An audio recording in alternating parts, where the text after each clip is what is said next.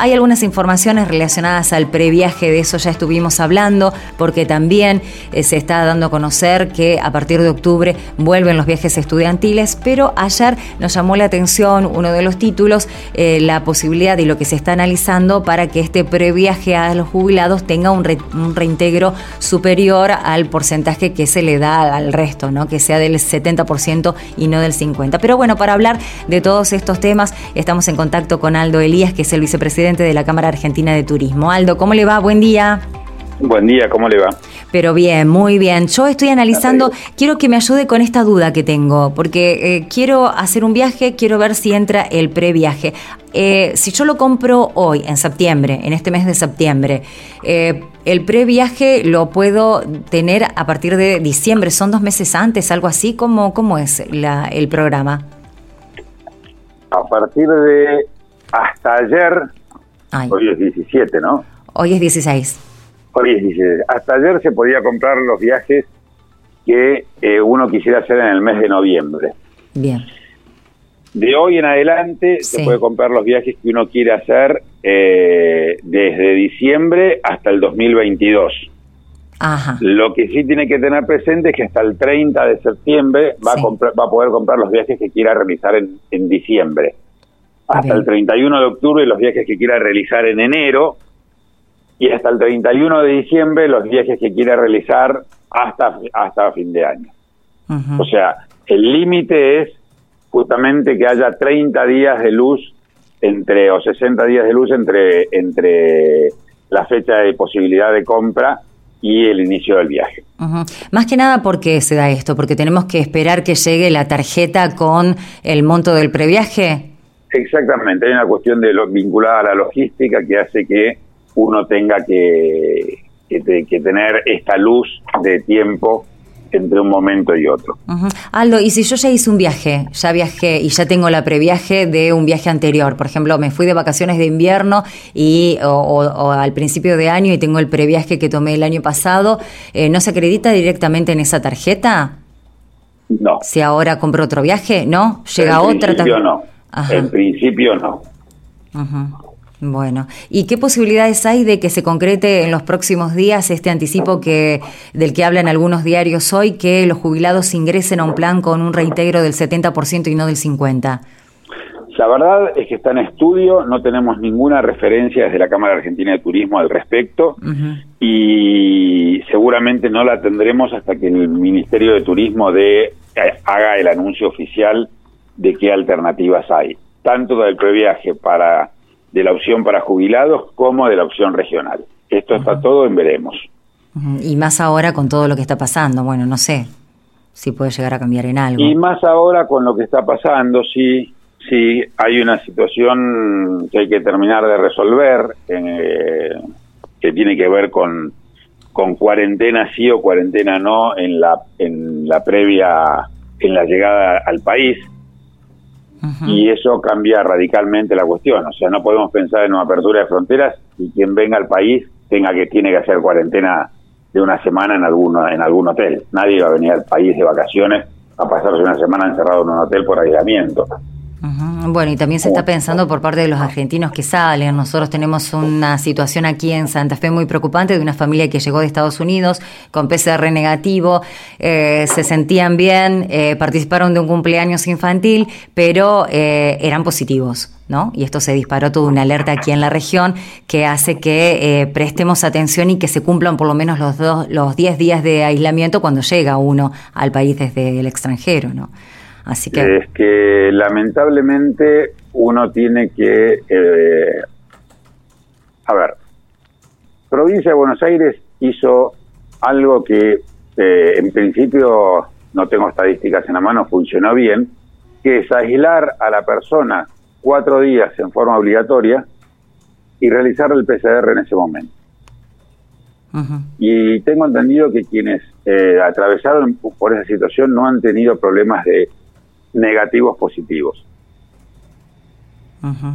Esa ventana de cuatro días cubre los tres días, las 72 horas de lo que significa tomarse el PCR en el exterior, que transcurran las 72 horas, embarcarse en un vuelo y llegar al país. eso funcionó bien. Yo no sé por qué no se replicó en el resto del país. Acá hay cuestiones que están, que son eh, verdaderamente extrañas. Es, es, muy raro que uno llegue del exterior, por ejemplo, como quizás como le ocurrió a la persona que usted me está diciendo, uno llega a Ezeiza y se traslada a su provincia. Sí. Probablemente en un auto, en donde pare a cargar nafta, en donde pare al baño, en donde pare a comprar algo para comer. Sí. y la gente circula como si eso estuviera, o sea, no digo, no lo pienso en función de, de quien lo hace, lo pienso en función de quien decide que eso se haga. Entonces ahí la lógica hubiese sido que la persona que llega del exterior y vive en una provincia tiene que llegar al, al país, hacer base en Ciudad de Buenos Aires o en provincia de Buenos Aires, aislarse cuatro días, hacer un PCR y con ese PCR negativo, no con el de Seiza, con ese PCR negativo, circular por el país. Sí. Y llegar a su domicilio y, quizás ya con ya probablemente ni siquiera necesite estar aislado. Pero si así lo hiciera, no sale a recorrer el país en una condición de salud eh, peligrosa para el resto de la sociedad, para ellos mismos y para el resto de la sociedad. Sí, Aldo, coincido, coincido en lo que usted dice. Eh, también lo que, bueno, lo que veníamos analizando, que esta situación que todavía se tiene que tener en cuenta, frena y mucho el viaje al exterior o la visita del extranjero a Argentina. Pero mientras tanto nos da la posibilidad de hacer turismo en Argentina con este sistema de previaje. ¿Cómo, cómo viene por ahora el previaje? Porque ya se habilitó, ya hay posibilidades de comprar, cómo, cómo lo están viendo o cuál es el resultado de esta política, eh, cómo lo ven desde la Cámara, ¿no? El previaje viene excelentemente bien. No tenemos todavía números para respaldar esto, sí el boca en boca de las agencias de viajes. Hay más de 10.000 prestadores que se anotaron este año para, para participar del previaje, lo cual es muchísimo. Y además hay una cuestión que es muy importante, que es que hasta el 26 de septiembre se pueden cargar las facturas correspondientes a quienes quieran viajar, quienes compraron viajes para hacer en noviembre. Por eso no hay números todavía. Ah, para decir, bueno, se vendió tanto. Pero lo que sí es, eh, hemos eh, relevado de cada una de las entidades que conforman la Cámara Argentina de Turismo que hay un interés muy fuerte de parte de los argentinos por eh, informarse cómo es el procedimiento para eh, aprovechar, utilizar este programa de previaje que realmente es el mejor aporte que le ha dado ningún gobierno a la actividad turística en toda la historia.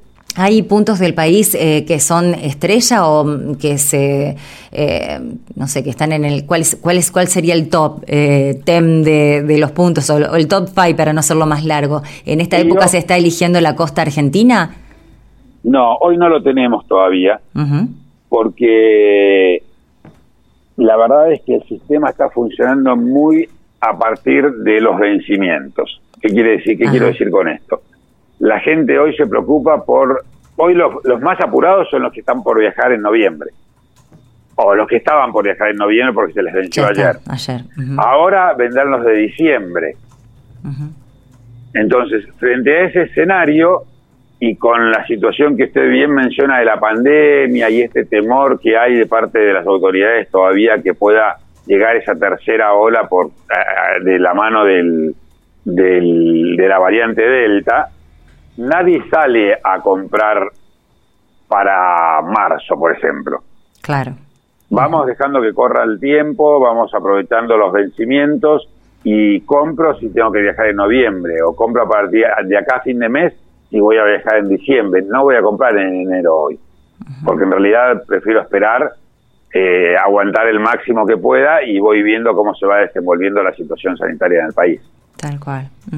Eh, Aldo, ¿y cuál es? Y sobre todo, perdón, y sobre todo la vacunación, porque no lo mencionamos. Eh, la clave de todo esto pasa por la vacunación, no pasa por ningún otro lado. Sí, eh, ¿cree necesario o cree que en algún momento se va a tomar una medida similar a la de otros países que para poder circular, hacer turismo, transitar en avión o en colectivo se exija un pasaporte, un pasaporte de vacunación en Argentina? Yo creo que no estaría mal. Argentina es un país que no ha tenido eh, como en algunos otros países del mundo, esta situación de, tanta gente antivacuna. Los argentinos, si bien es una particularidad, si bien somos transgresores por naturaleza y nos encanta desafiar a la ley, la realidad es que tenemos muy en claro que la vacuna es absolutamente imprescindible, que no nos evita el contagio, evita que la pasemos mal. Y como no la queremos pasar mal, hay eh, una hay voluntad de parte de la población por vacunarse. Pero entiendo que va a ser necesario y espero que se trabaje regionalmente esa cuestión. Que no salga Chile a decir yo voy a pedir tal vacuna, que no salga Uruguay a decir yo voy a pedir otra, Paraguay otra y Argentina una cuarta. Acá hay que trabajarlo en función de región para lograr reactivar la actividad turística que va a llegar de los grandes emisores de turismo del exterior, como pueden ser China, la India, esos destinos lejanos que vienen a la región, no vienen al país, tratar de captar y aprovechar este enorme valor agregado que tenemos en nuestra región, que es el, los destinos, que son los destinos de naturaleza. Sí, por ahora lo que se ve es que esto no está ocurriendo porque tanto Chile eh, como Uruguay están tomando políticas y modificando sus restricciones a partir de octubre para abrir las fronteras, pero hacen la aclaración que eh, es con las vacunas que ellos tienen aprobadas. Por eso le digo, este, este, este, va a ser un problema. Hay muchas cuestiones en, en la actividad turística que son problemas a futuro. Ese va a ser un problema a futuro. La falta de conectividad es un problema a futuro.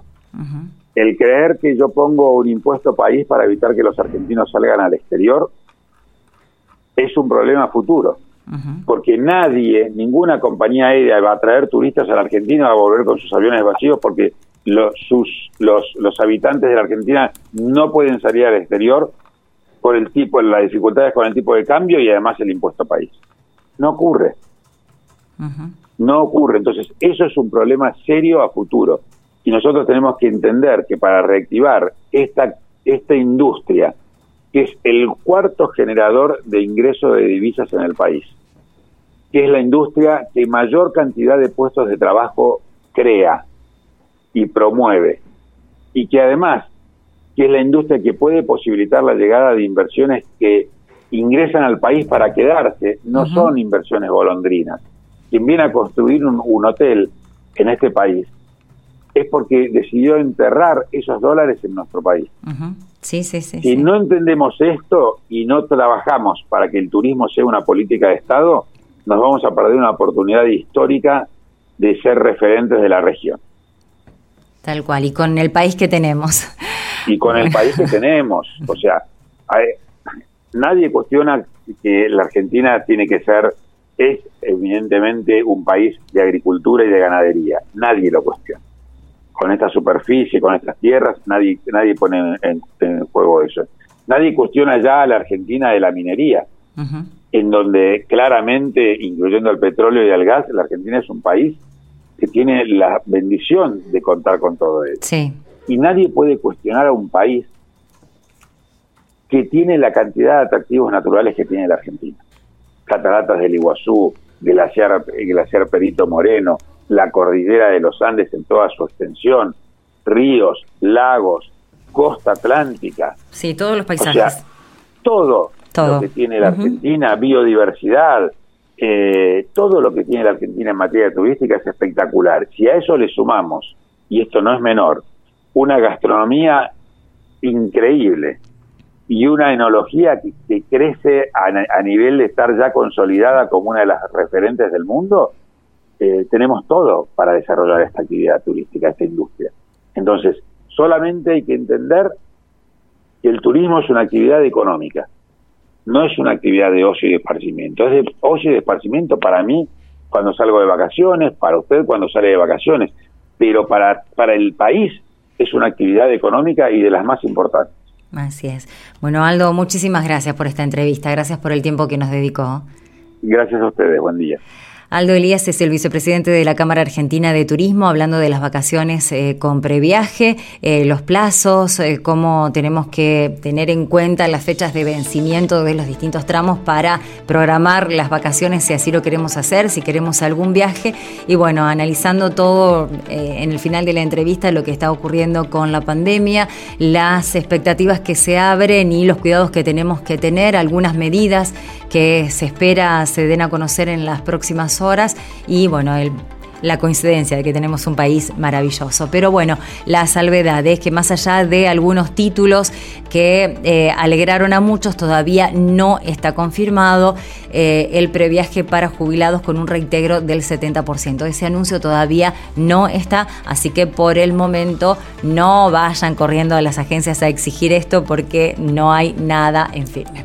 8 y 46 en esta mañana ya está con Cherebe. En un ratito hacemos el pase.